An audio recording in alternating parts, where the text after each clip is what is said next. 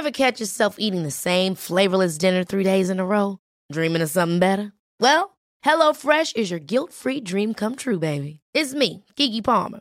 Let's wake up those taste buds with hot, juicy pecan-crusted chicken or garlic butter shrimp scampi. Mm. Hello Fresh. Stop dreaming of all the delicious possibilities and dig in at HelloFresh.com. Let's get this dinner party started.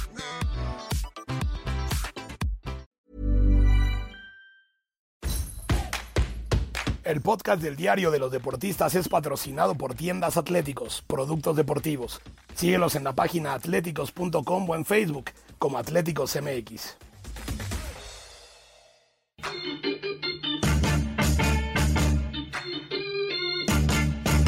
Esto, el diario de los deportistas.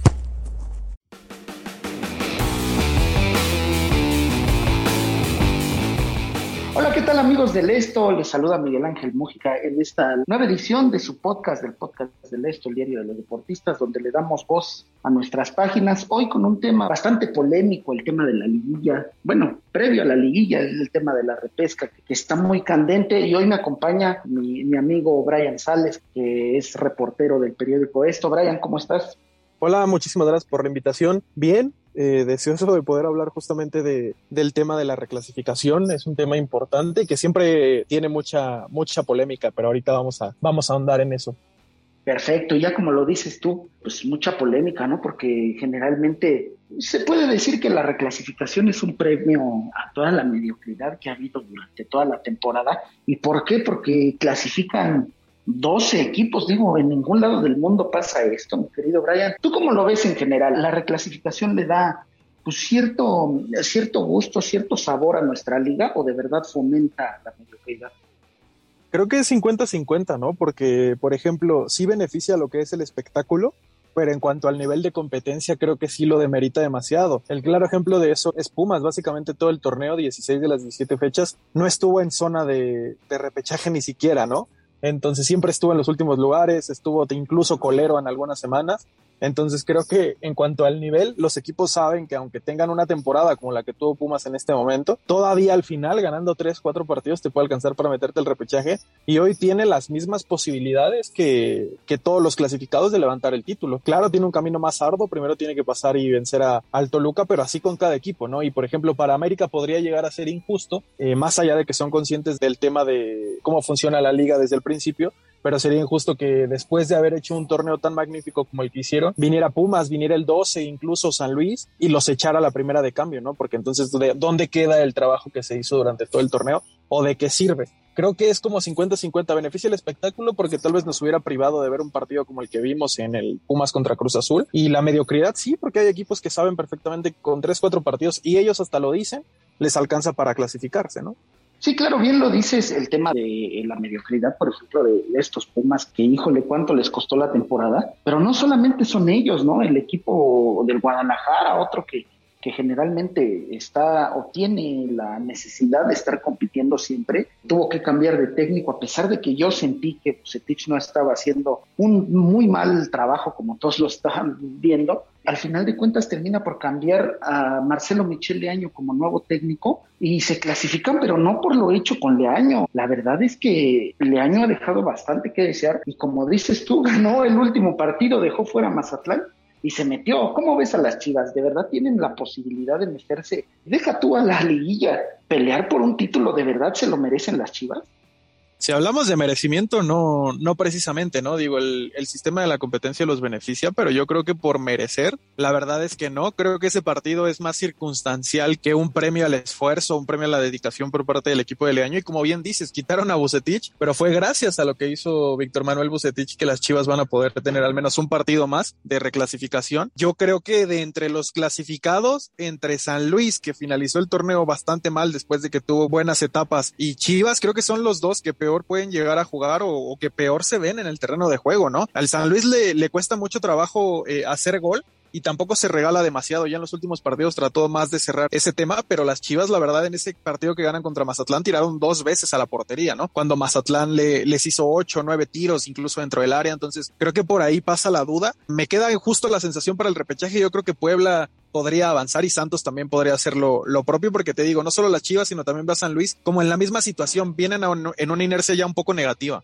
Pero ojo, el tema aquí con San Luis es que es el mejor, el mejor visitante de toda la liga. Creo que solamente perdió en una ocasión fuera del Alfonso Lastras, donde le cuesta es, es en casa, en donde no, no suele hacerse fuertes en casa raro, pero fuera de ella tiene la capacidad de salir adelante con los partidos, ¿no? Por ahí le pegó al Toluca, que es otro de los invitados que está actualmente en la repesca, pero el San Luis tampoco yo creo que vaya a ser un flan para el Santos Laguna. ok, sí, Santos cerró de una mejor forma en ese partido contra los Pumas, que prácticamente firmó su pase a la siguiente ronda, y después el cierre contra los propios potosinos, pues fue un empate, ¿no? Me gustaría decirte que para mí San Luis creo que tiene un poquito más de posibilidades de las que de verdad se le ven. Y pasando a otro tema, pues tenemos a la máquina, ¿no? Esta máquina que se supone que era el máximo candidato por haber logrado el título, porque ya había reencontrado sus valores, etcétera, etcétera. Mi querido Brian, ¿cómo le va a afectar al Cruz Azul la derrota contra los Pumas? Porque aunque no lo quieran aceptar, y aunque los azules digan, no, es un partido que simplemente nos sirvió de experiencia, yo creo que te remonten de la forma en que lo hizo Pumas, mentalmente los va a dejar muy tocados. Sí, obviamente, no se levantan de un día a otro. Ellos lo que hicieron después de que Pumas también les remontó hace un año, pues se tardaron hasta el siguiente torneo lo pudieron hacer. Entonces, no se levantan tan fácilmente o de una semana a otra. Para ellos, afortunadamente, llegó la fecha FIFA e incluso hablaban, ¿no? De la confianza que se le tenía todavía a Reynoso después de haber conseguido la novena estrella. Y será, será un duelo de, morbo porque Monterrey viene en una inercia también un poco similar, porque si bien ganaron el título de la Liga de Campeones de la CONCACAF, en Liga siguen arrastrando eh, un poco el prestigio y los resultados no fueron los mejores Javier Aguirre. Claro que ese plantel en cuanto despierte se puede robar la liga y da igual el lugar en el que está, siempre va a ser candidato por la calidad y el valor de su plantilla, pero creo que son equipos que si se ven en un espejo son casi idénticos, ¿no, Mike? No sé qué opinas tú de la situación de Monterrey, pero yo creo que a Cruz Azul le va a afectar demasiado eso y jugar sin su gente. Podría ser el, el acabose de, de los cementeros en este torneo, ¿eh?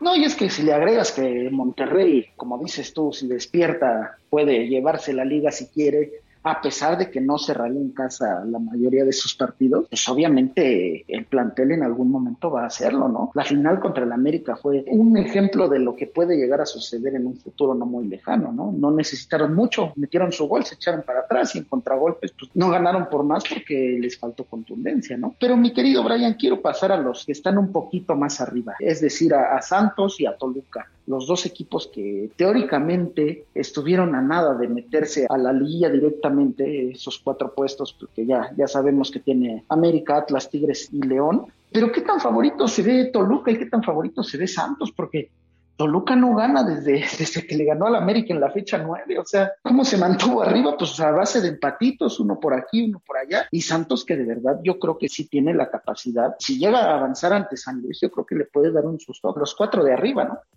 Sí, fíjate, hablando de Toluca, creo que son conscientes de que Pumas llega en mejor momento, no solo por cómo cerraron el partido, sino por lo emotivo y lo mental que le dio a los auriazules poderle remontar a Cruz Azul, su gente, un estadio que creo que se excedió en la capacidad que habían indicado del 60%, pero Toluca tiene la oportunidad, ellos deberán entender que tienen la oportunidad justamente de hacer un borrón y cuenta nueva y saber que ese mal, esas jornadas que no ganan, como mencionas, desde que le vencieron a la América de Solari ahí en el Nemesio, creo que lo pueden entender y pueden saber justamente esa situación de que le ganan a Pumas y también pueden ser un equipo de cuidado. Tienen elementos de muchísima calidad como, como Zambuesa, está, está Canelo y tienen a Cristante que mucho colmillo dentro del fútbol mexicano tiene también. No sé si es favorito, creo que es favorito Pumas por el momento que viven, por las rachas que arrastran. Y el tema de Santos, bien lo dices tú, ¿no? Yo lo veo como favorito por el San Luis, más allá de que sí, diste bien la estadística de que San Luis es uno de los mejores y no es que el mejor visitante de, del torneo, pero veo muy superior a Santos. ¿eh? Guillermo Almada es un técnico que se respeta y tiene a jugadores importantes, Diego Valdés, El Mudo Aguirre, Fernando Gorriarán, que serían titulares en, cualquier equipo de la Liga MX. Entonces creo que sí, sí veo un poco más favorito a Santos sobre San Luis y yo creo que Toluca no tanto. Y te digo, es por la situación. Habrá que ver la actualidad de cómo,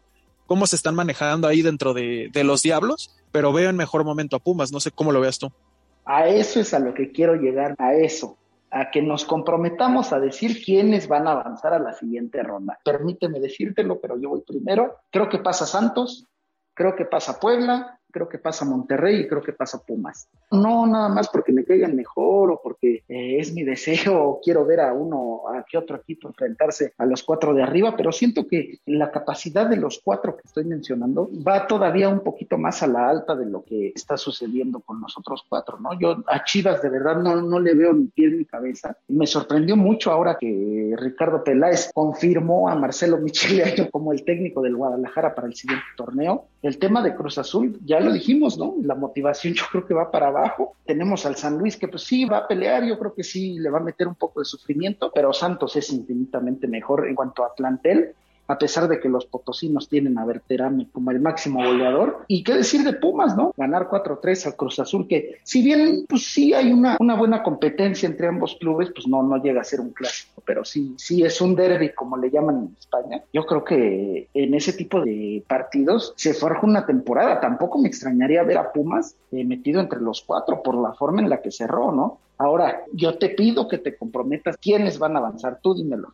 No, pues van a pensar que nos pusimos de acuerdo porque pienso exactamente lo mismo. Yo creo que Puebla eh, en el Cuauhtémoc le va a complicar demasiado a Chivas. Creo que se podría haber inclinado la balanza hacia el conjunto de Marcelo Michele Años si el partido fuera en el Acron, pero todos sabemos lo complicado que es para los grandes jugar en el Cuauhtémoc y cómo Puebla se hace todavía incluso un poco más grande cuando estos cuatro equipos los visitan ahí en la Angelópolis. Creo que el Arcamón va, va a darle el golpe a Leaño. Entre Cruz Azul y Monterrey, lo que ya mencionábamos, Cruz Azul va en picada, no va a tener a su gente y Monterrey tiene un plantel importante. Cuidado también con Monterrey si se llega a colar a los cuartos de final. Y repetir lo mismo, ¿no? Pumas yo creo que se va a imponer en el Nemesio 10 y Santos va a hacer la tarea, porque creo que es eso. Tal vez le estamos echando muchas flores al San Luis. Me tocó ver e incluso trabajar para el periódico los últimos juegos y los veía de, de más a menos, incluso muy poca generación, muy pocos espacios. Lo que tienen es una solidez defensiva. Ya será cuestión de Santos si logran derribar esa barrera que va a meter el profe uruguayo que los dirige. Así que bueno, estaremos atentos a ver qué es lo que pasa, pero creo que va a ser así, ¿no? Pasa Monterrey, pasa Puebla, pasa Pumas y pasa Santos. Dos visitantes y dos locales. Esta ronda, para mí, que se me hace bastante motivacional para todos los equipos, va a ser fantástico, ¿no? Después de este parón de selecciones que va terminando, este podcast igual está llegando a su fin. Me toca invitarlos a seguirnos y a escucharnos en las diversas plataformas como Spotify, Deezer, Google Podcast, Apple Podcast, Acas y Amazon Music. Además, escríbanos en podcast.com.mx. Ahí pónganos todos sus comentarios, quiénes van a pasar para ustedes. Y también invitarlos a que escuchen los podcasts de la OEM, como el de Archivos Secretos de la Policía, donde los reporteros de la prensa nos cuentan todas esas historias macabras que pasan en nuestra ciudad. Eh, no se lo pierdan, eh, agradecemos mucho que estén con nosotros. Igual agradecer a Natalia Castañeda y a Hanan Araujo en la producción. Soy Miguel Ángel Mújica. Muchas gracias. Hasta luego.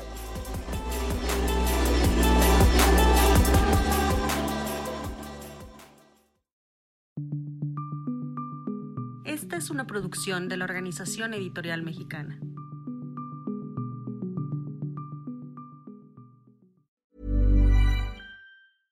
Ever catch yourself eating the same flavorless dinner three days in a row? Dreaming of something better? Well, HelloFresh is your guilt-free dream come true, baby. It's me, Kiki Palmer.